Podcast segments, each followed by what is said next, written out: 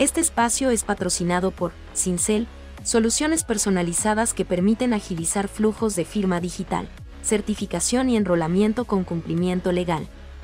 Activa tu plan gratuito en www.cincel.digital, www.cincel.digital.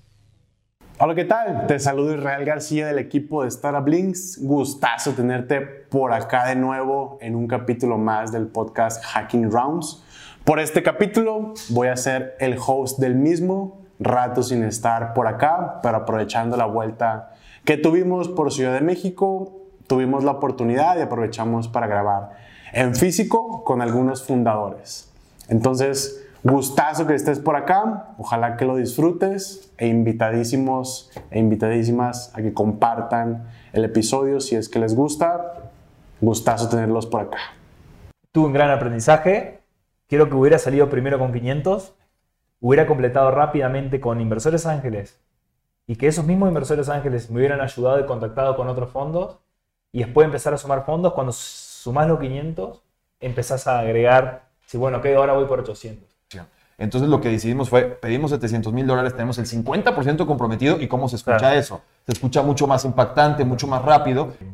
Bueno, e-, este último, este último mes han salido bastantes rondas, por lo, por lo que he visto, se han anunciado. Creo que son rondas que vienen, me parece que toda esa ronda viene hace 4 o 6 meses gestándose. Pero hay que tener cuidado porque México también, así como es de bondadoso, México es un país muy complicado. Es muy difícil. O sea, el mexicano somos personas complicadas comercialmente hablando. Dime cuántos piensas vender. Específicamente yo me acuerdo que les dije, no, es que yo te voy a vender siete el primer mes. ¿Siete? Pero si cuestan un dólar. Mis seguros cuestan un dólar. Y me preguntó, ¿siete? Y le dije, sí, sí, siete. ¿Pero por qué siete y no diez? Porque le dije, porque te estoy inventando un número. Porque no sé.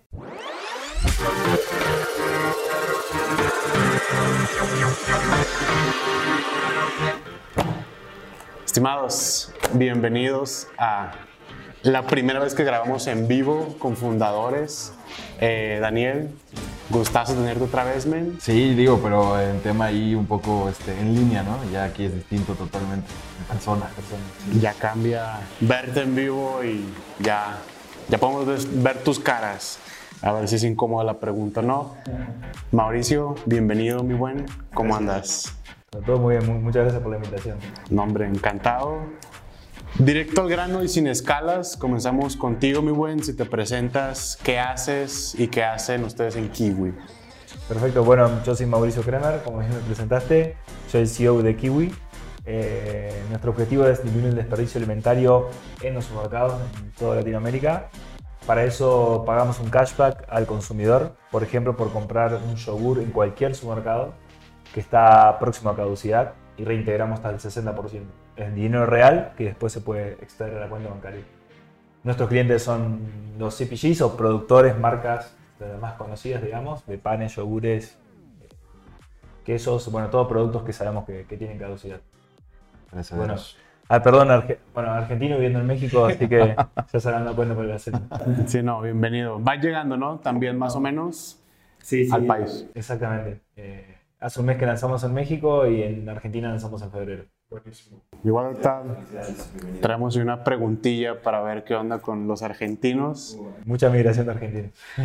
sí, o sea, de mi lado personalmente es como un tema de admiración, de que, man, hay que hacer lo que hay que hacer para que las cosas tal cual sucedan y, y pues no como esperar a que, ah, oye, deja, me espero a que se acomode A veces, sino, ah, oye, pues va, me mudo a México, en tu caso nos comentabas que no habías venido como antes, ¿no? Y que fue como, me cambio de uno. Sí, sí, me acuerdo que una semana antes tomamos la decisión, los tres socios somos tres, dijimos, vengamos a México a conocer, yo no conocía México, este fue junio. Ok. Eh, vinimos a México 20 días y dijimos, vamos a lanzar México. En esos 20 días estuvimos acá, nos dimos cuenta de la verdad increíble del ecosistema y lo felicito por lo, que están armando. Eh, y pasaron 15 días dejé un poco mis cosas en orden, entre paréntesis, en Buenos Aires, y me, y me vine. Y acá estoy. Ustedes, muy buen, ¿qué hacen? Nada, yo, yo soy Daniel Ricuti, este, tuve la oportunidad de conversar ¿no? con Ray, también en el podcast, súper interesante. Nosotros, este, Milusos, básicamente, somos la plataforma todo en uno de remodelaciones, reparaciones y mantenimientos en el hogar. Y lo que tratamos de hacer un poco es, es una plataforma financiera detrás de las remodelaciones y las reparaciones del hogar, ¿no? No, no, no el básico marketplace de oficios, eh, que muchas veces está un poco mal visto en Latinoamérica, en la región, por algún par de, ejemplos que tenemos. Y tratamos también un poco de mejorar eh, el impacto que, que, los trabajadores tienen en, en este sector súper informal y que es bien complicado para ellos, ¿no? Mejorar su calidad de vida, sus bienestares. Y lo que hacemos es darles beneficios que eh, la calidad de ser informales no les da, ¿no? Seguros, acceso a créditos, hacemos un underscoring para ellos mientras más trabajan en la plataforma, mejor eh, score crediticio tienen con nosotros y más dinero les podemos prestar. Buenísimo.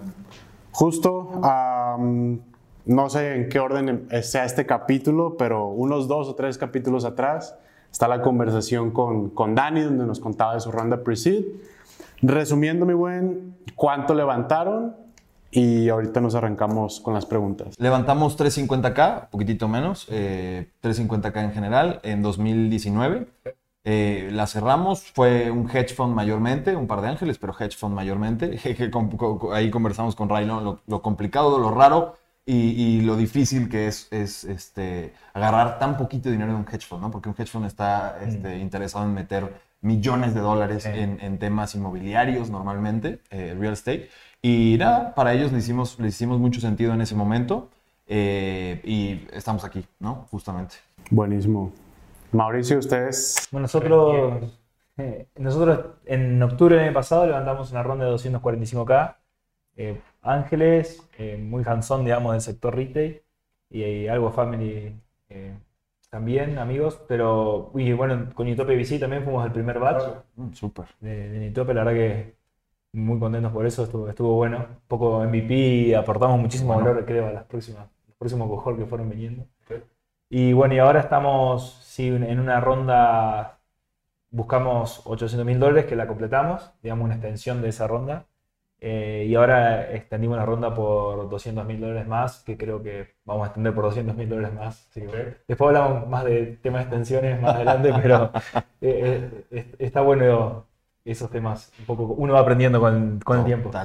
Hasta que estás ahí te pasa, es como, dices como, ah, ok, no sabía que esto se podía o, o que funciona así. Y claro, uno cuando está ahí dice, no, estructura mucho las cosas y después cuando se da cuenta puede decir, bueno, levanto tanto que esto me sirve para mí para X cantidad de tiempo.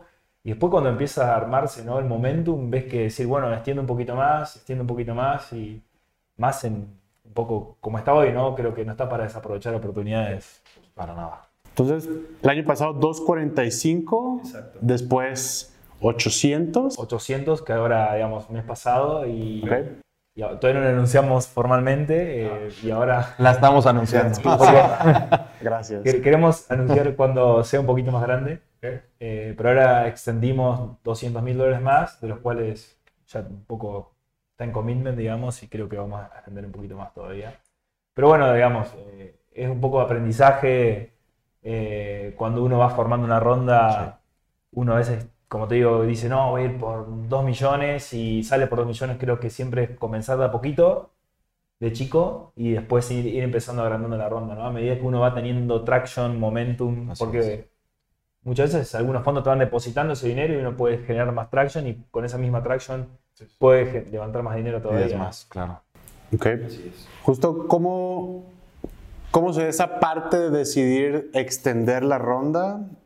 Y pregunto porque acá nos llegan startups de que, ah, oye, quiero levantar entre, y te dicen, no sé, entre un millón y dos millones, y personalmente para mí es como, man, lo que haces con un millón y lo que haces con dos millones es totalmente diferente.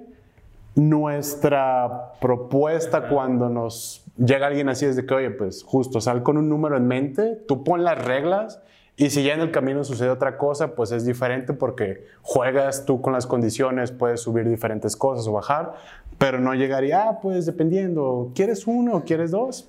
Pero no sé, ¿cómo les pasó a ustedes eh, esa parte, cómo se fue dando que ahorita están como con esa posibilidad? Sí, digamos, yo como consejo diría, nosotros salimos directamente con 800 mil, pero tuve un gran aprendizaje, quiero que hubiera salido primero con 500 hubiera completado rápidamente con inversores ángeles y que esos mismos inversores ángeles me hubieran ayudado y contactado con otros fondos y después empezar a sumar fondos, cuando sumás los 500, empezás a agregar, si bueno, ok, ahora voy por 800. Obviamente, no es porque uno se le ocurrió 500, digamos, sino tiene que tener un plan financiero acorde a los 500 y ese crecimiento que te va a llevar a la próxima ronda. Ahora, si levantas 400 más, tienes que hacer un segundo plan. ¿Qué vas a hacer con los 400 adicionales y para dónde va a ir dirigido? No, no es que, como dices, no de uno a dos, sino hay, hay mucha diferencia. ¿Qué vas a hacer con ese dinero adicional? Tenés que explicarlo muy bien y saber qué vas a hacer con eso adicional, ¿no? Creo que eso, este, me parece que siempre hay que estructurar, sí, voy por X y ese monto no, digamos, podés moverlo, pero digamos, ir por 500 es puede ir completándolo a poco. Pero no, cuando estás buscando entre uno y dos, no. Es, mm, tienes que saber bien qué vas a hacer con la lana, digamos. ¿no? Sí. O sea, como, ¿qué opinas vos, Dani? No, justo, justo. El, tema, ¿no? Y muchas veces te dicen en, el, en el, ecosistema, personalmente nos los han dicho, eh, vas por uno y medio, ve por 750. Exacto. Vas por uno, ve por 500.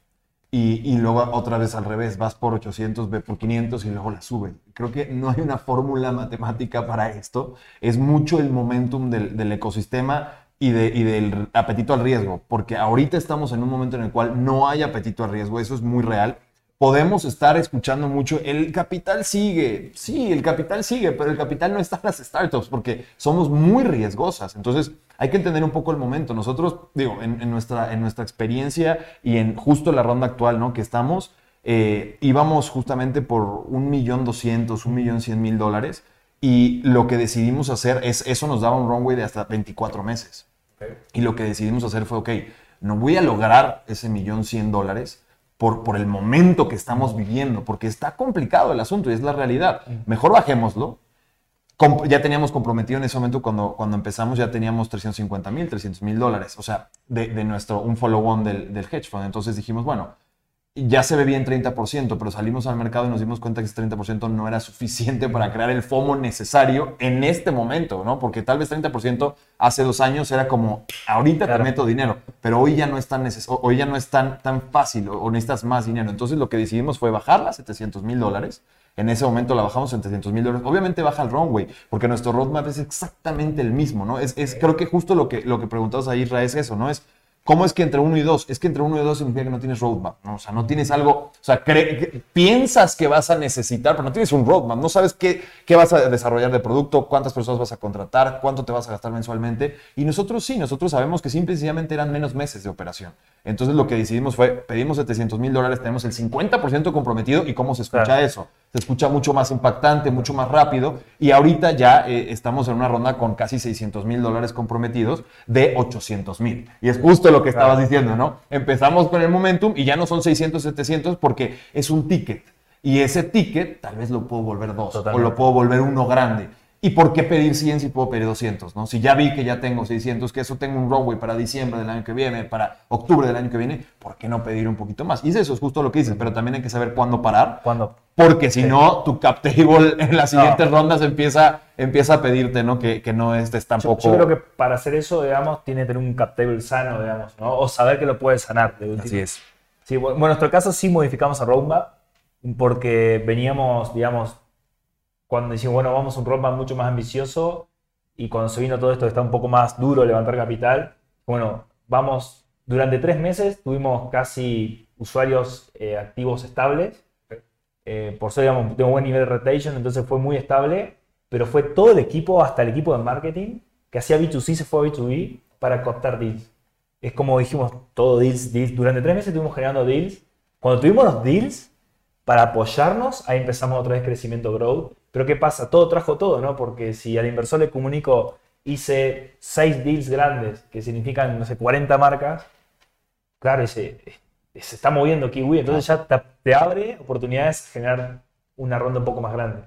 Entonces creo que también tienes que saber, si uno modifica roadmap, claro. cuál es el lugar de lo que inversores siempre te preguntan, ¿no? O sea, si la pregunta repetitiva en un deck, en un pitch, perdón, es deals o es retention o es producto, bueno, tienes que mejorar eso sí o sí para poder levantar un poco más. Así es. Más o menos adelantaron un poquito, bueno, ahorita Daniel me venía contando en el, en el, en el pasillo y más o menos ya medio tocaste.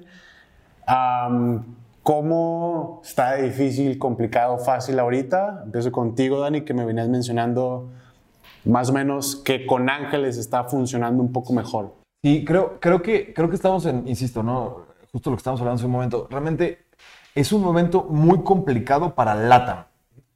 Pero es un momento muy complicado para LATAM porque somos LATAM, porque somos un mercado emergente, porque es un mercado complicado y porque sin riesgo somos riesgosos. O sea, en 2020 sin riesgo, donde había mucho capital, éramos riesgosos igual. Lo que pasa es que había mucho dinero y, teníamos, tenían que invertir. Pero ahorita sigue habiendo mucho capital, pero bueno, el apetito de riesgo baja, está complicado, esa es la gran realidad. Y Los Ángeles empiezan a ser una muy buena opción porque el ángel inversionista con mucho dinero dice, bueno, voy a diversificar.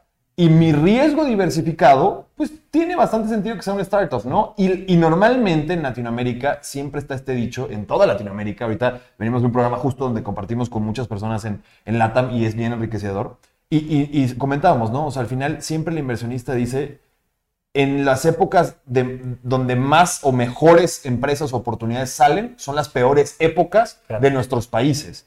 Y a veces es feo, no, como que no quiero que la época sea mala para que salgan cosas buenas, pero es cierto también, ¿no? En la pandemia sobrevivimos, yo creo que las mejores o las más aptas para sobrevivir, no, no todas las startups sobrevivieron. Eh, muchas, muchas por, por no cuidar un runway, ¿no? Por decir, ok, ahora bajo mi presupuesto porque tal vez no estoy vendiendo, y otras porque dijeron, no, no, no, yo, yo soy el mejor y voy a levantar dinero en 2021. Y 2021 y 2022 no levantaron nada o no vendieron o, no demostraron ¿no? La, famosa atracción y entonces es más complicado. Pero Los Ángeles no es que sea más fácil pedirles dinero, pero sí es más fácil hacerles entender que tú eres el founder necesario mm. eh, para, para lograr algo, para lograr un cambio. Porque no es que sea más fácil pedirles dinero. Los Ángeles tampoco te van a, te van a soltar así su dinero porque son personas que por algo tienen dinero, por algo tienen dinero y por algo tienen esa visión. Pero son personas que con esa visión Dicen, excelente, entiendo. Y el VC ahorita, en lo personal, ojalá no me estén escuchando muchos VCs para que me den los últimos tickets, pero el VC ahorita está, está reteniendo lana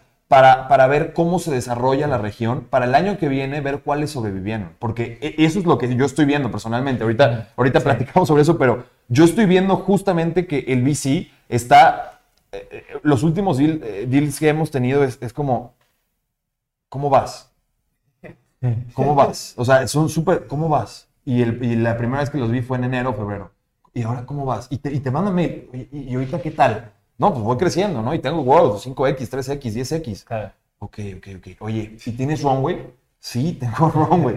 Ok, ok. Oye, ¿te parece si agendamos para el 10 de enero, para el 15 de enero? Y dices, ah, sí, o sea, sí, sí, está bien. Ese es mi trabajo también, ¿no? Así como tu trabajo es buscarme, mi trabajo es poder también abrirte la puerta. Pero, pero, pero es eso, creo yo que están ahí como, como que aguantando el asunto para no dar el dinero ahorita y no apresurarse, porque quieras o no, los LPs te piden retornos, ¿no? Entonces también tienes que cuidar esa parte y es muy sano. Sí, sí, totalmente.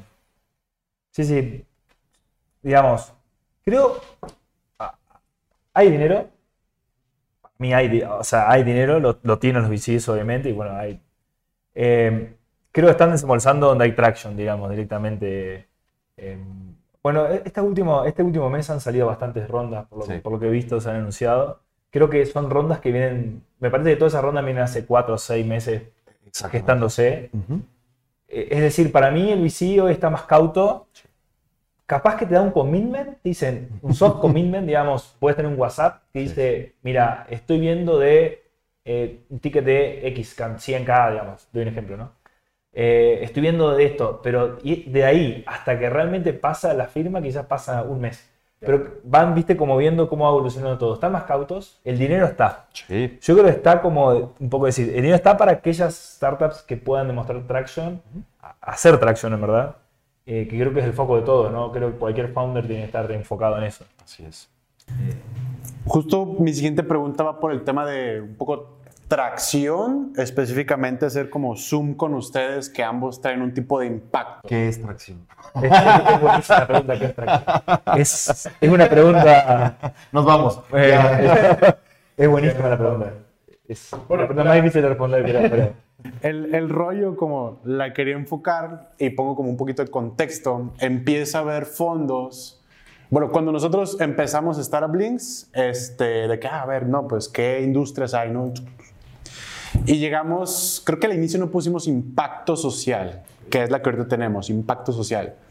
Y de repente empezó a haber fondos de que, ah, que tengan impacto. Y era como, ¿qué es impacto? Entonces ya empieza a ver de qué hay impacto en el medio ambiente, impacto en la sociedad, impacto financiero, whatever.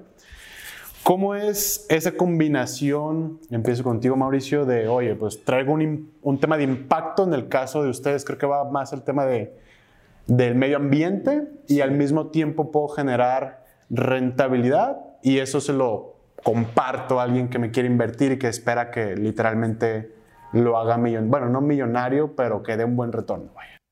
Sí, el, tema es verdad. Cuando comenzó era todo impacto y no se entendía qué era impacto, ¿no? Porque creo, sé, digamos, o sea, Mercado Pago tiene impacto, digamos, ¿no? Descentraliza la finanzas, podemos nombrar miles de impactos de cualquier startup. Ahora, creo que está algo más específico, es bueno, impacto medioambiental impacto en food, digamos, está viendo mucho hasta de food waste específicamente, impacto en finanzas, no sé, inclusión financiera, eh, mujeres, eh, hay muchísimas cosas. Em, creo que es un gran valor, digamos, recién se está gestando, a nosotros nos ayuda muchísimo de ser una startup de impacto. Nosotros, es más, damos eh, impacto social porque digamos, accesibilidad de alimentos a las personas, ¿no? Por ejemplo, aquella persona que no accede a un yogur de una primera marca lo puede hacer por Kiwi. Y también eh, el impacto ambiental, ¿no? O sea, y, también un retorno para las marcas y para los inversionistas. Eh, creo que ayuda muchísimo eh, porque es un valor adicional y más que, es más, me pasa que ahora cuando lleno algunos formularios de VCs de impacto, me piden que complete qué ODS, digamos, cuáles son los objetivos que nosotros estamos cumpliendo. Eso me parece increíble. Antes, hace un año nadie lo pedía. es correcto. bueno, a ver, Walmart para 2030 el objetivo es zero waste. Entonces, a ver, de eso se alinea todo, ¿no? O sea, si Walmart tiene zero waste, doy un ejemplo porque todos lo conocemos a Walmart, hay posibilidades de proveer a Walmart, digamos, para poder eh, que cumpla ese objetivo, ¿no? Entonces creo que todo se viene alineando bajo ODS. Totalmente.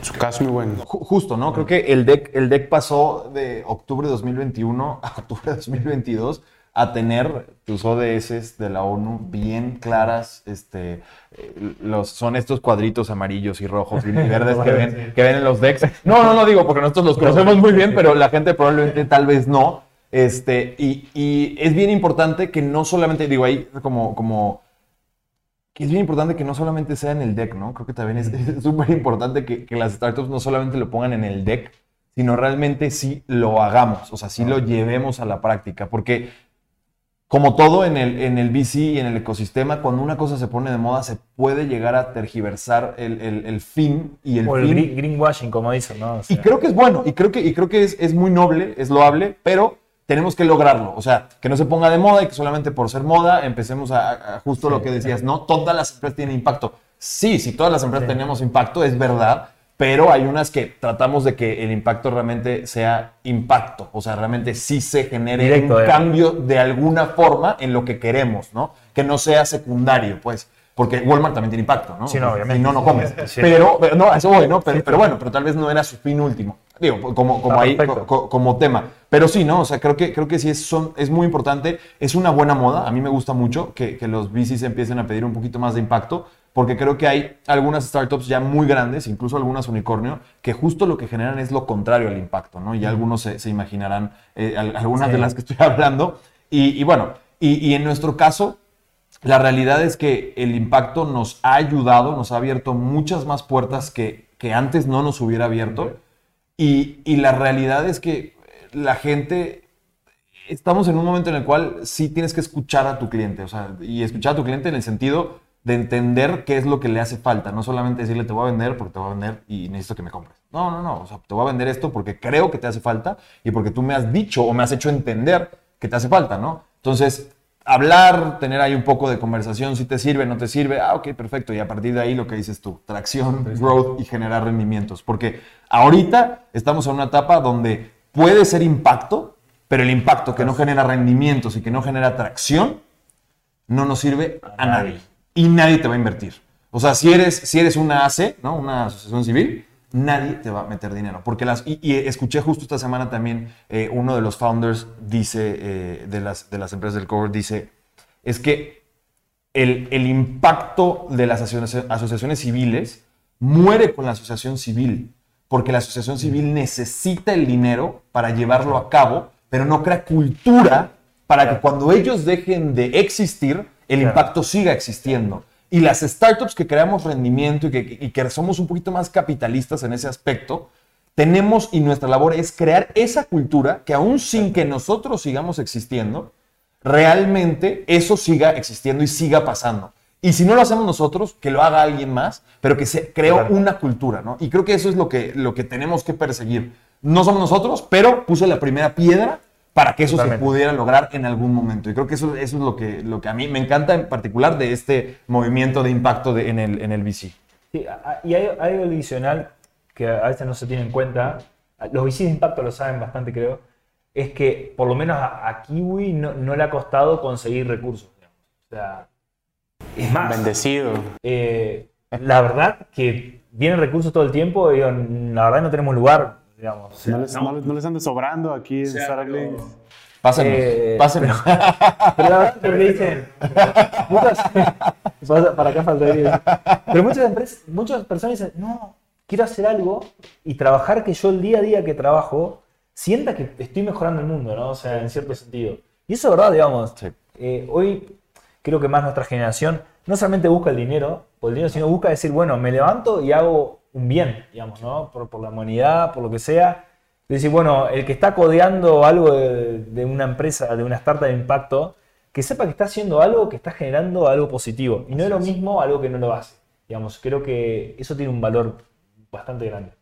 Va, entonces, resumiendo un poco el punto, poniéndoles palabras en su boca, si no genera rendimiento, no es un startup, es un emprendimiento social. Así lo resumiría yo. y no hay impacto.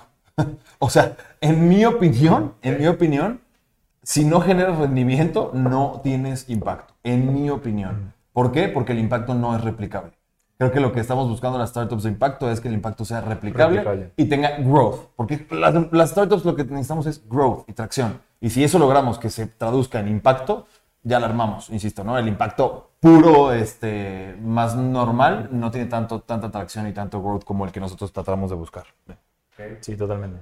Saliéndonos un poco del tema de fundraising eh, y tratando como de contrastar los países, estimado, de Argentina para acá, Daniel, mexicano, expandiendo México. Mauricio, ¿cómo... O sea, en México tal vez no lo vemos porque convivimos con eso todo el día, pero desde tu perspectiva, que pues te tocó venir de Argentina para acá, primero, ¿por qué lo hacen? Y tal vez la pregunta suena medio mensa, pero Sí, sí, está bueno. poniendo en contexto, el mexicano no ve que aquí tenemos dinero, tamaño de mercado, am, talento a un brinco de Estados Unidos. Entonces creo que a veces no lo valoramos y quedamos como un poco en zona de confort. Pero me encantaría como mejor preguntártelo. am, ¿Por qué venir a México? Y estos pilares como que menciono, ¿los ves, no los ves? Es buenísima tu pregunta, digamos. O sea, obviamente que Ar- Argentina, voy a empezar por la parte, o sea, la parte negativa todos la sabemos, digamos, una economía muy inestable, alta inflación, reglas de juego poco claras, entonces imagínate un inversor si es de riesgo, en Argentina es súper riesgo. Claro. Eh, es una montaña rusa. A ver, pero que sí hay bueno en Argentina, muy buen talento. La verdad que el talento yo no, no, no, me puedo quejar, digamos, y lo- no lo no dicho por mí, digamos, porque suena como un poco soberbio quizás lo de un argentino que hay buen talento en Argentina, pero no dicho por mí, digamos, llegué a México y todos me dicen, no, de Argentina, y ahí, ahí empecé a ver Argentina, ¿viste? Cuando uno sale, empieza a acomodar las cosas positivas. Esto lo digo una vez yo acá en México, si yo estaba en Argentina no te diría esto, digamos, que en Argentina hay buen talento. Eh, ahora, ¿por qué salimos de Argentina? O sea, ¿por qué a México? A ver, yo creo que abrir un país desde Argentina o si sea de cualquier, Chile, su- supongamos, Perú, Colombia, eh, bueno, quizás en algunos países puedes quedar un poco más de tiempo. Argentina obviamente sale rápido por esta inestabilidad. Pero abrir un país, digamos, para abrir un país abres México. ¿no? O sea, para- no sé, puede ser Argentina, Colombia, Argentina, Chile, Argentina, Perú, pero si ya me tengo que salir de mi país, ya voy a un país que tenga Sí. tamaño grande. Además, hay mucho dinero, digamos, como, como dices. Hay un, realmente un, un ecosistema pujante, digamos, se siente así. Yo cuando llegué a Argentina vi que casi que hay un evento por día, ¿no? De, Sí. de network. es increíble. Yo acá, creo que el primer mes me fui a todos los eventos. Hasta que, bueno, ya me conocía a todas las personas, pero en un mes pude conocer a casi todo el ecosistema. Pero es porque hay como esa vibra eh, muy positiva, diría, ¿no? Es como que todo se puede, que hay un gran mercado, de que hay dinero. Eh, yo creo que es eso. Eh, estamos al lado de Estados Unidos, lo cual da muchísimas oportunidades, que te puedes tomar un vuelo a Miami e ir al Summit tranquilamente, con un costo bajo. Sí, claro. Digamos. si tuviera que volar de Argentina, hacer un pasaje, cualquier pasaje sale 800 a 1000 dólares. Entonces acá por 200 dólares está en cualquier parte. Entonces creo que te da esa accesibilidad, no solamente de capital, de tamaño de mercado, sino es como las conexiones que tiene México es increíble. O sea, yo volé a Guatemala un summit, fui bien en dos días, puedes ir a Colombia, a cualquier parte. Puedes ir a España, lo mismo que vas a Argentina. Y esas cosas, no sé si ustedes un poco la ven, pero que están en México, pero como argentino que siempre decimos estamos muy lejos, acá estamos muy cerca de todo. Sí, claro. Eh, y bueno, aparte, las, el mexicano recibe muy bien, creo, es muy buen anfitrión. Es muy anfitrión. Bienvenido. es muy buen anfitrión, está muy dispuesto a ayudar, eso lo, veo muy bien.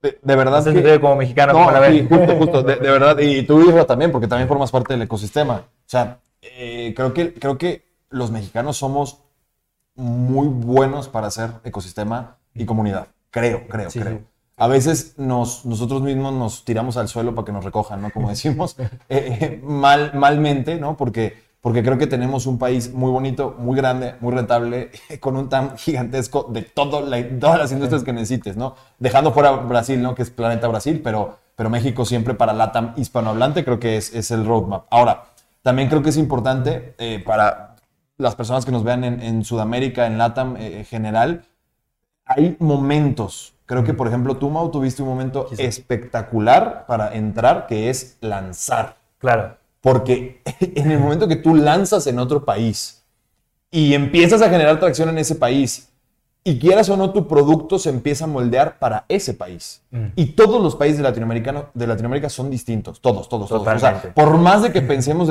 que, que son muy parecidos uno al otro, todos son distintos. O sea, todos, todos tienes que tropicalizar algo. Alguna función de tu producto tiene que ser distinta en A y en B. Entonces, justo eso, ¿no? Darles como el consejo de si quieres eh, entrar a México, entra o antes o en una etapa madura.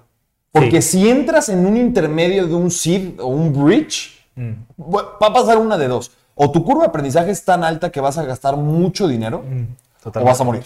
o sea, esa es la realidad. Eh. O, o cierra, o, insisto, en una etapa madura en la cual ya tengas tu primer mercado eh, atendidísimo con country manager y tú como founder vengas a abrir el mercado, decir, ok, ahora sí lanzo. Y eso, y eso es totalmente válido.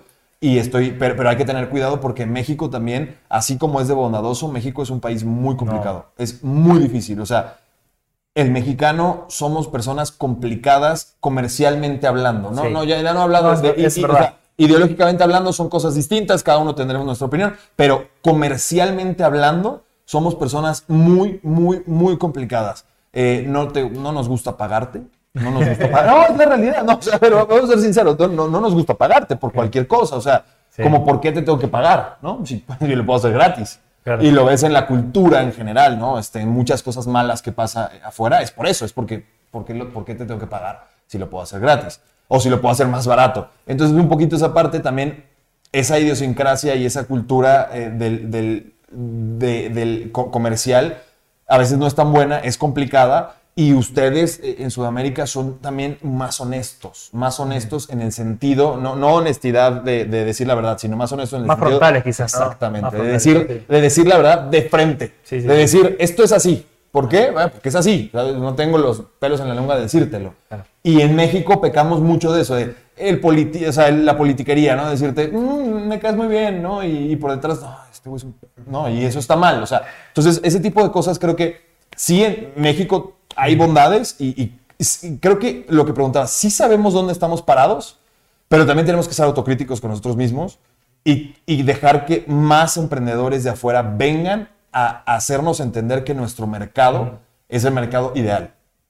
Porque creo que nosotros mismos no lo entendemos, ¿no? O sea, creo que nosotros mismos, como dices tú, nos sentamos en la hamaca y decimos, esto es un mercadote y el que me compre, que me compre, ¿no? Y, y- y no, no, hay que esforzarnos, que vengan personas de afuera y que nos digan, oye, voy a hacer lo mismo que tú y te voy a poner a, a trabajar y te voy a poner a que, a, a que le chingues, ¿no? Entonces eso es lo que creo que nos hace un poco falta. eh, entre comillas, eh, eh, sobre todo este año, bien dices, se acabó la pandemia y la gente dijo, vámonos a México y estuvo súper, o sea, la realidad es que el ecosistema este año, personalmente lo veo eh, activísimo. Es lo que dices tú, ¿no? Ayer evento, hoy evento, mañana evento. O sea, los eventos están en la orden del día. Eso está muy cool. Y, y sobre todo apoyarnos entre nosotros, ¿no? Yo siempre he dicho que todas las empresas pueden hacer alianzas. Hay unas más naturales que otras, pero todas podemos hacer alianza de alguna manera. Todas las startups podemos hacer alianza de alguna manera. Buenísimo. Repaso tres cosas que mencionaste, Dani, eh, y ahorita te aviento la bolita, igual mi buen.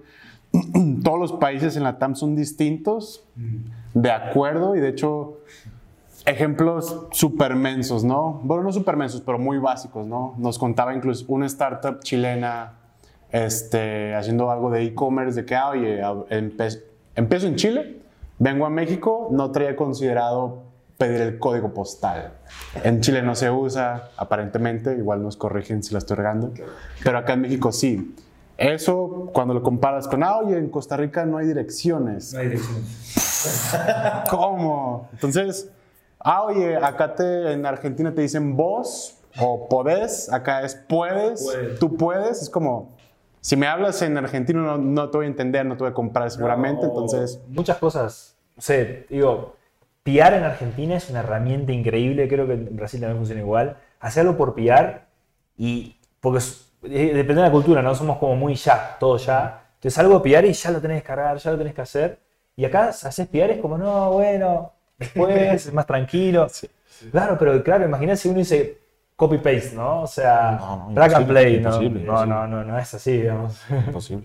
justo complejidades comerciales, la otra vez igual, la ot- otro día escuchaba un founder justo de que, oye, tenemos un rollo ahí de ventas donde el funnel, un B2B, me está como empezando a desesperar, no, no fueron las palabras, pero similar, porque acá en México tengo que el desayuno, la junta, la junta, la junta, y no pasa nada. No sé si ya te pasó, mi buen. El famosísimo PR. Eh, sí, digamos. eh, pasa, pero creo que hay manera de poder hackear un poco el sistema. Eh, creo que uno viene, digamos, con otra mentalidad. No digo, o sea, me pasa, obviamente, que la cena de la cena de la cena de la cena. Trato de pasarla bien, obviamente. Eh, porque si vas como pensando que la vas a pasar No. mal, es- tenés que ir y disfrutarla. Yo la paso bien con los clientes, pero sí es más largo el proceso eh, tenés que buscar la manera de hackearlo y creo que eso ayuda un poco a ser más frontales, ¿no? Bueno, eh, ¿qué, qué piensas de mi producto? Eh, ¿Te piensas que va- te va a servir? ¿En qué te puedo ayudar? ¿Tenés alguna consulta para hacerme? ¿Y cómo llevarlo? Claro. De última, a que te digan que no. digamos. Y si te dicen que no, ¿el por qué? ¿No? Y uno quizás, en, no sé, entiendo, quizás entre personas de misma cultura es como si nadie lleva a... a- ¿no? Entonces, por ahí quizás uno está acostumbrado a decir, bueno, pero ¿qué necesitas? ¿En qué te puedo ayudar? Y otra vez, otra vez, repreguntar y hasta que, bueno, puedes sacar un poco cuál es el issue, ¿no? De, de- de por qué no está traccionando comercialmente. Eh, creo que es un poco, está bueno, a mí me encanta la mezcla de culturas, ¿no? O sea, un poco decir, bueno, mezclas, nosotros ya contratamos una persona acá de marketing, que la verdad que hace todo un poco como cualquier startup, ¿no? Mexicano para tropicalizar, pero yo le pregunto todo, mira, me contestó esto, ¿qué, quiere- qué me quiere decir? ¿Y cómo yo le puedo llegar a decir eso? Y entonces Sí. está bueno hacer la mezcla. Hasta, la- hasta redactar el mail es distinto. Sí, sí, sí. Claro. Eh, sí, son más lentos los tiempos. Sí, ok. Pero creo que hay formas de No, hackearlo. no. No, y, y creo que tienes un punto este, súper importante que es ustedes viniendo con una mentalidad distinta pueden hackear el sistema más fácil que nosotros ya adentro del Claro. propio sistema porque ustedes nos ven de afuera y dicen, pero qué- Claro. qué, tan difícil es. Y nosotros ya adentro es, es que es así, ¿no? Y, y- No, no y esta parte es interesantísima, ¿no? Justamente el choque de culturas, es, eso es lo que necesitamos también muchas veces. Ya casi de las últimas, estimado. Empiezo contigo, Mauricio. Am, ya mencionaste Walmart. Walmart, patrocínenos. Ahora le pedimos, le pedimos que nos patrocine.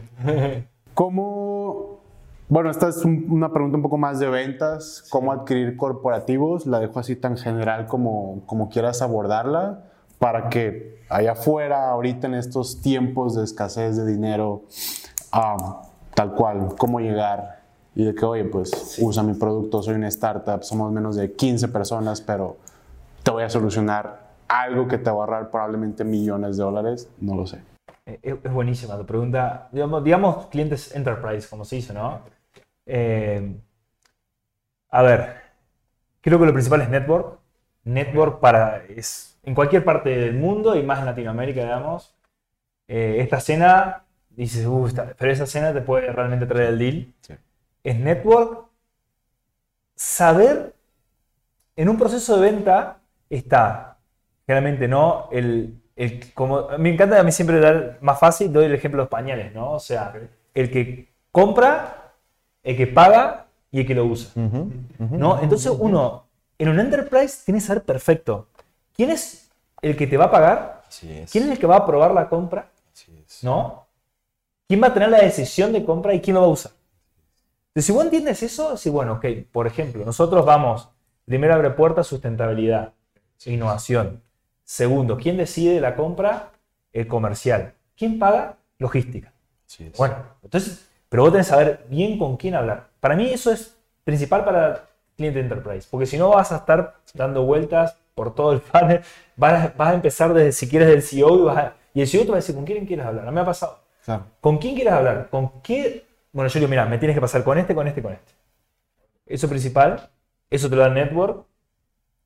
Eh, y a ver, y también tenés que mostrarle al cliente enterprise mm, cuáles son las expectativas, ¿no? O sea, yo me junto con un enterprise, una marca grande de alimentos, y digo, nosotros somos una startup que hoy en día tenemos tanta cantidad de usuarios, el volumen que te podemos generar seguramente va a ser este, lo que yo, el, vamos a hacer un piloto y las expectativas del piloto van a ser estas, que yo te voy a reducir, supongamos, no importa, 10, 10 productos, 10 productos de reducción de merma, ok, esos 10 productos yo después, dentro de un año, te lo voy a multiplicar por 100.000 con growth.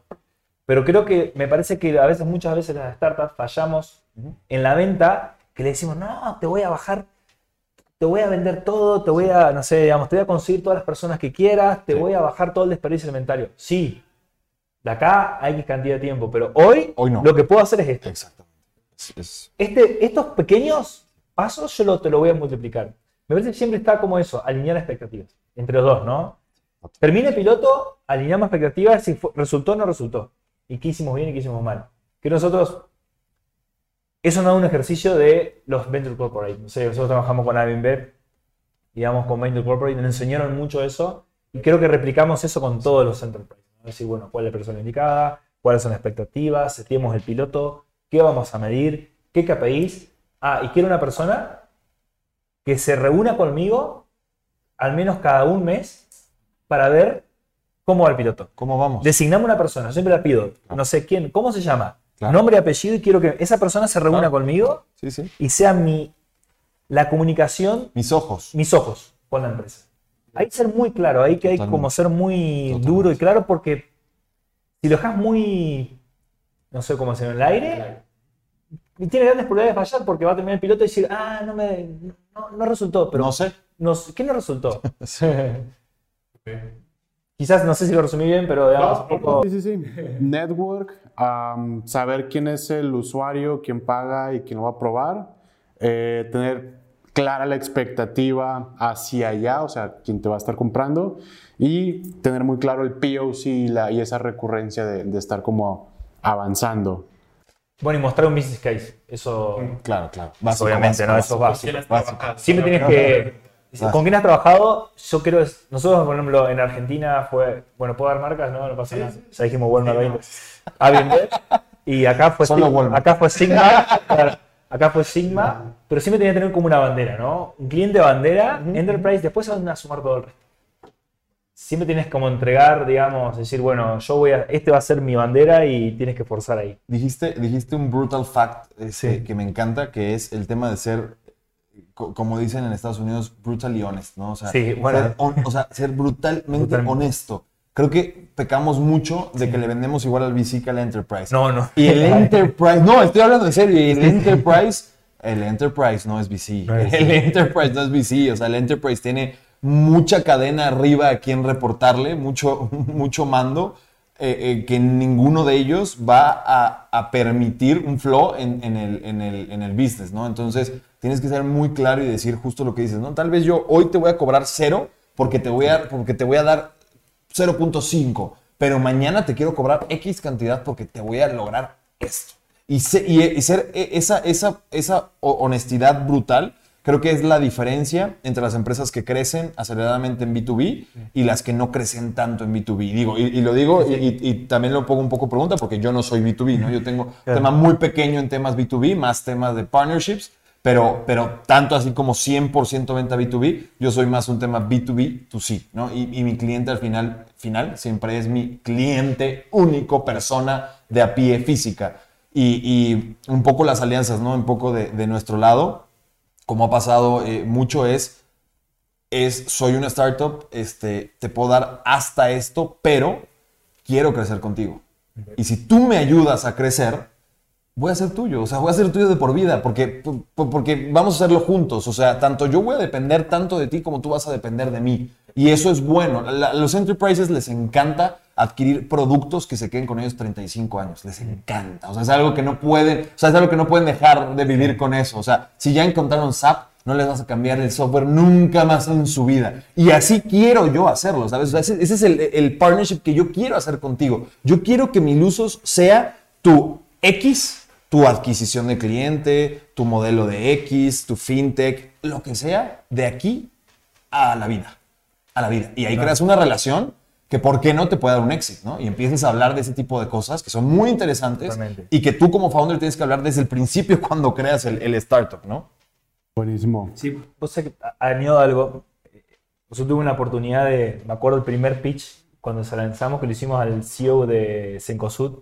Ah, mira. Cencosud es la, Ta- ta- la también- retail- también más grande de, Bueno, para los que no saben, es algo de retail, ¿correcto? Retail, no, Cencosud es el retailer más grande de Sudamérica. Es chileno. Chileno, está- muy grandes. Eh, y vos es que no- es porque es alumni de la universidad, nosotros nos recibimos, le pedimos y nos dio una, un lugar, digamos, unos 15, 20 minutos, y nos dijo, nosotros, un poco alineado a esto, buscamos startups y empresas que hoy quizás a- a- no agregan tanto valor, pero sabemos que a futuro se van a quedar con nosotros y nos van a seguir generando herramientas que nosotros necesitemos. Así es. Sí, y eso me quedó como grabado diciendo, qué bueno, digamos, decir, Es- a ellos, para ellos es muy costoso cambiar un proveedor. Es es. muy costoso. Entonces buscan a alguien que decir, como si esté de por vida, ¿no? Es decir, bueno, me va a poder seguir agregando valor y vamos a crecer juntos. Así es. Y ahí tenemos que llegar. Exacto, Ahí. Eso es lo que tenemos que lograr. totalmente. Dani, ah, la pregunta para ti es un poco más justo en tema de partnerships. Am, te más o menos te adelantaba antes de grabar. De que, oye, pues, ¿cómo generar alianza con los mejores? Y la respuesta que me daba ha sido como la combinación de este grupo de startups conocidísimas en México, igual ahorita no las dices, y estos corporativos igual súper conocidos acá en México. Sí, eh, digo, lo- los, los decimos porque sobre todo las startups más allá de, de- de los corporativos, ¿no? Este, Homely Aliada, eh, Super, nos han, nos han ayudado mucho en el proceso. Flat al principio fue muy crucial para nosotros para entender nuestro, nuestro modelo de riesgos en el, en el tema de las reparaciones y las remodelaciones. Y, y actualmente trabajamos también con una eh, eh, que se llama Compramos tu casa, que es como un flat, pero para niveles muy bajos, ¿no? 25 mil dólares máximo eh, de interés social. Y la realidad es que, ¿cómo haces que ellos se sumen a ti? Un poquito, justo me adelanté sin saber la pregunta. Este, eh, es, es eso, es cómo los, cómo les aseguras, les aseguras sin asegurarle, ¿no? Les, les prometes que, que tú vas a ser el partner ideal para ese servicio, para ese trabajo de por vida.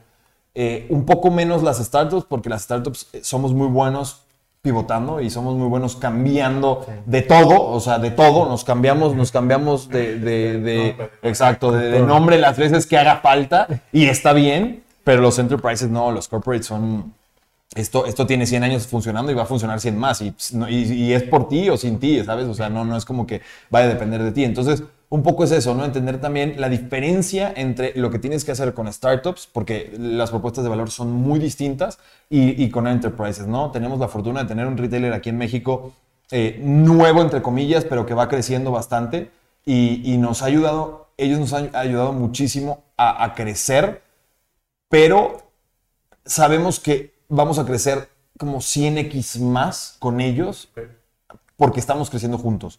Ellos ya de por sí son mucho más grandes que nosotros, pero nosotros estamos creciendo poquito con ellos, pero la apuesta también es nuestra, porque la apuesta es decir, yo sé que este va a abrir 100 tiendas, o sea, yo sé que va a abrir 50 tiendas, no, no van a ser nada más 3, no van a ser nada más 4, yo sé que las va a abrir. Entonces ahí es donde tienes que meter, meter, meter, meter, meter y ser muy incisivo. Y, y- y lo que comentabas es súper importante, tener ojos adentro, o sea, Sí, sí.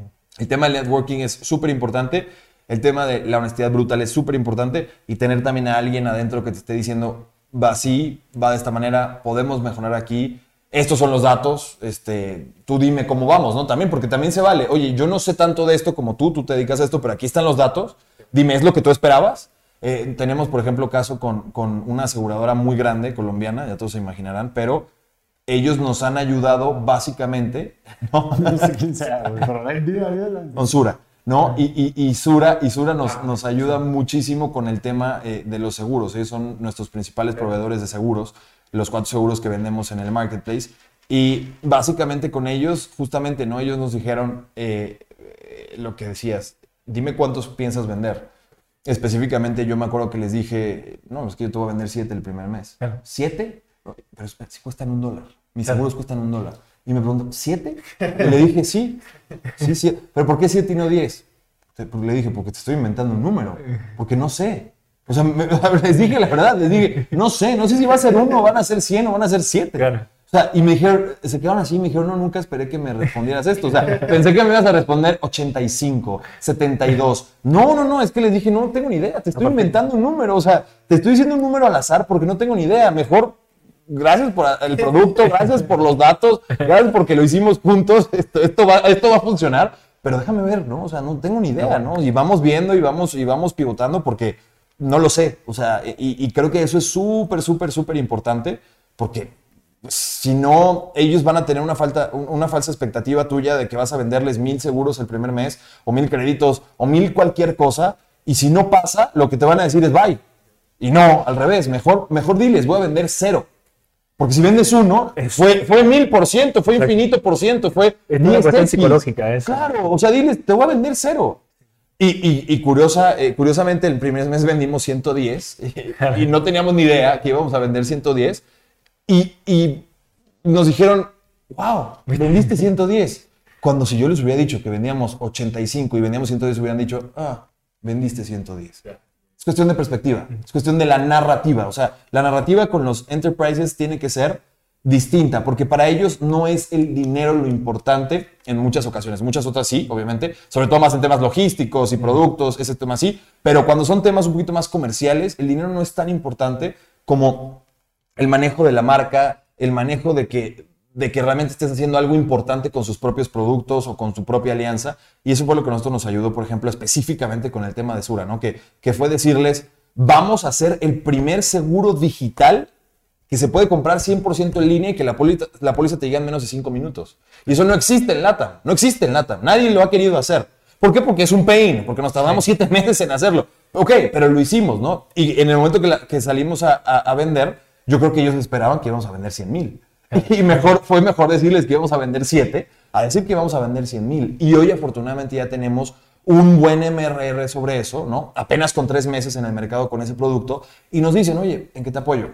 ¿En qué le meto lana? O sea, ahora sí, ¿en qué te puedo meter dinero? No directamente, pero en marketing, este, hagamos tal cosa, venta cruzada, y eso empieza a funcionar mucho, eso empieza a ser muy bueno, e insisto, siempre el founder tiene que tener en mente su éxito. Y por qué no decirle a Sura, oye, aquí estoy, ¿no? O sea, si yo soy tu InsurTech de confianza, ¿quién más va a estar? Y, y eso es súper importante, creo que, creo que eso es crucial.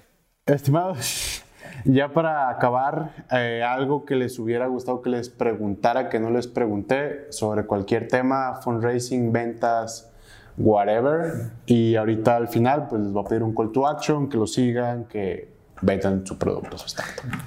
¿Quién quiere empezar? Mira, a, a mí me gustaría, digamos, ¿qué, qué me gustaría? Así me gusta la pregunta esa, ¿qué, qué te gustaría mejorar el ecosistema o qué mejoraría? Me gustaría ver más mujeres. sinceramente.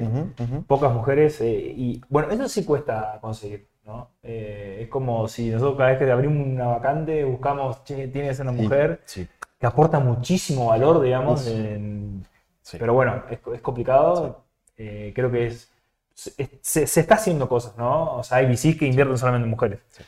Pero, pero bueno, eh, creo que es algo que me parece que, que le faltaría un poco al, al ecosistema, que mejoraría. Es que me quedé pensando en eso y es, es verdad, o sea, creo que nos hace falta inclusión. Este, muchas mujeres, eh, muchas personas LGBT, este, porque al final nos dan otra perspectiva que los hombres no tenemos, esa es la Totalmente, realidad. totalmente. Este, y la diversidad hace, hace que las soluciones sean mejores, siempre, siempre. O sea, no, no, no, no es una, no es de- no, no No, te lo pongo a debatir. No, Es- eso es- la diversidad hace que los productos siempre mejoren. Entonces, creo que esa parte que dijiste es esencial. Eh, ¿Qué me hubiera gustado que me preguntaras, que no me preguntaste? Mm, eh, eh, que si quiero dinero, que si quiero que me inviertas. No, no, no. No, yo creo que, yo creo que básicamente un poquito sobre igual el ecosistema, eh, eh, un poco sobre en qué pecan los VCs. eh, o cuáles o cuáles o qué podría mejorarse en el, en el propio ecosistema, hablando de VCs, no tanto de startups. Y yo creo que un poco es eh, pecar en, en Latinoamérica, por, por lo menos, nosotros también tenemos la, fortuna de tener VC en, en Estados Unidos, pero en Latinoamérica, por lo menos, el tema de ser más honestos con los nos. Este, Lo tomo eso también. ¿eh? eh, eh, sí, o sea, Se la realidad es que decir que no. son, somos muy lentos en, en dar el no cuando el no debería ser lo más fácil de decir. El sí es lo más complicado de dar. El no debería ser en chinga, ¿sabes? O sea, si es no, es no. Y, y yo sé que es no hoy. No tengo por qué saber que es no en tres meses. Y no tengo por qué estarte haciendo un follow cada dos semanas y mandando tu newsletter. Es no. Que, que no, que, que también hay que ser claros, ¿no? El no en el ecosistema no significa no para siempre. Pero hay unos nos que sí son para siempre. O sea, hay unos nos, hay, hay- hay- hay algunas personas que te dicen, no, sabes que no, nunca me va a gustar. O sea, tal vez si me buscas en un año puede ser, pero nunca me va a gustar. O hay otros que sí te dicen, No, no es mi tesis directamente. Si no es tu tesis. Digo, eso ya, eso ya sería nuestro error, ¿no? Como Claro, que sí, buscar eso es ese nuestro tipo- error. Pichar Pero, pero, pero sí creo que pecan mucho, este, de nosotros pecamos de no pedirles el no a tiempo y ellos pecan de no darnos el no antes. Creo que eso es súper importante porque haces que el emprendedor, si tiene una, no hay malas ideas, pero si tiene una idea que tal vez está un poco mal implementada o que no tiene tanto futuro, eh, siga haciéndola y sea muy necio. Y por otro lado, le estás quitando la oportunidad tal vez a un sí por un no, que es que por un medio no, ¿no? O sea, Sí. le estás quitando en el deal flow a una startup que podría ser un sí un lugar, por simplemente por tenerlo. Estás en la semifinal, quedan seis y te voy a avisar si vas al comité final o al precomité. Puf, o sea, creo que es, es eso. O sea, ese no final, eh, vamos a hacerlo antes. vamos a hacerlo antes, vamos a hacerlo antes, es importante. Es, este- este como, eh, hay muchos que a veces dicen sí, después que no también. Eh, pero bueno, Sí, no, totalmente. se mejora. Yo creo que es un tema de evolución del ecosistema. Claro, claro, Mezclado con que somos latinos y no nos gusta mucho decir que no, eh, genera eso, pero sí, creo que framework. Totalmente de acuerdo, lo platicaba yo creo hace año y medio con Claudio Barahoma de Alaya. La, sí, lo conozco, creo. Platicamos de que hoy en la, en la TAM justo nos falta decir que no, no solo más rápido, sino decir que no. Un año después volvimos medio a retomar la pregunta y seguíamos igual. Y pues ahorita, dos años después de la creación de Starlink, seguimos como en esa parte. Pero bueno, No, bueno, de- con respecto a Kiwi, se descarga la aplicación, la pueden usar, está en México, así que pueden rescatar alimentos. Eh, y bueno, cualquier valor, dice, no, tengo una empresa para recomendar, estamos llegando a México, así que cualquier contacto, network agradecido, siempre, yo siempre los updates, siempre hago una partecita abajo, pedidos, eh, me, me han servido, te digo, bueno, tiro algo, pero está bueno, en los updates de abajo pedir pedidos, a veces pedido, necesito un contacto con X empresa y me ha llegado, así que eso lo recomiendo. ¿cómo se escribe Kiwi? Para... Kiwi es K-I-G-U-I con la. ¿Cómo se dice acá? Los puntitos diéresis arriba de la U. Decí que acá en México hay mucho, muchos diéresis. Con el- hay palabras. Se me ocurre pingüino ninguna otra más. Pingüino, pero hay más palabras eh, de lengua original, digamos. Sí, es como... Este, Kiwi, kiwi como pingüino, está bueno. Me vas a dejar pensando en eso toda la noche. Pero bueno, este, igual, ¿no? Mil usos. Descarguen la app, vayan a la plataforma si les da mucha flojera descargar aplicaciones, vayan a la plataforma, a la página web www.milusapp.com y eh, pidan un servicio de oficios, ¿no? O sea, no, creo, creo que eso no, tiene, eso no tiene que decirse. Si lo necesitas, lo vas a tener que pedir y que tu primera opción sea Milusos. Este, y nada, que nos sigan en LinkedIn a todos, ¿no? Para también generar más comunidad, más ecosistema y, y tener ese network que nos hace falta absolutamente a todos. Y, y abiertos a cualquier consulta que yo siempre estoy abierto, contesto en LinkedIn. así. Igual, igual, igual. Si alguien tiene algún, quiere hablar conmigo 10, 15, media hora, me quiere robar, nada más les pido un café y ya con eso. Nice, buenísimo. Pues gustazo tenerlos en vivo. Primera vez que Sí. combinamos dos Padrísimo. personas diferentes de diferentes instituciones. De verdad. En serio, un gustazo. De verdad. Gustazo. gracias. De verdad. Muchísimas gracias. Buenísimo. Hola, gustazo que hayas estado por acá en este contenido. Ojalá que te haya gustado. Si es así, te invitamos a que lo compartas con quien consideres que haga sentido. De igual manera, que nos sigas en nuestras redes sociales y por supuesto que te registres en Startup Links. Además, te invitamos a que si este contenido fue patrocinado, que te puedas dar la vuelta por la página o el lugar, el call to action que hizo el patrocinador. Eso nos ayudaría bastante en Startup Links para poder seguir creciendo y seguir trayendo contenidos de manera gratuita a la comunidad. Nos vemos muy muy pronto en un nuevo contenido. Muchas gracias.